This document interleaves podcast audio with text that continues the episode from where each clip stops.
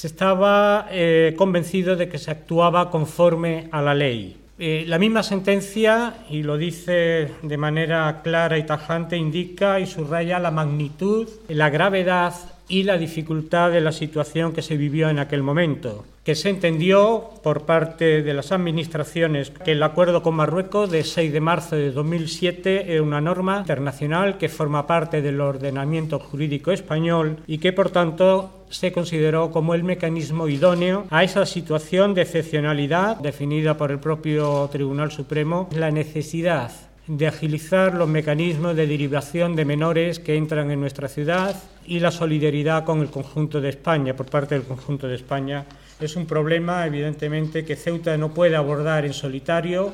Eh, los recursos de la ciudad de Ceuta son recursos limitados que se desbordan de manera rápida en cuanto en cuanto hay una crisis migratoria y, por tanto, es algo que venimos eh, solicitando al Gobierno de la Nación. Hemos conseguido avances al respecto en el año 22 eh, con el plan de contingencia y derivación, pero lo que seguimos solicitando es la agilidad al respecto para que esos menores salgan de manera rápida al resto del territorio nacional.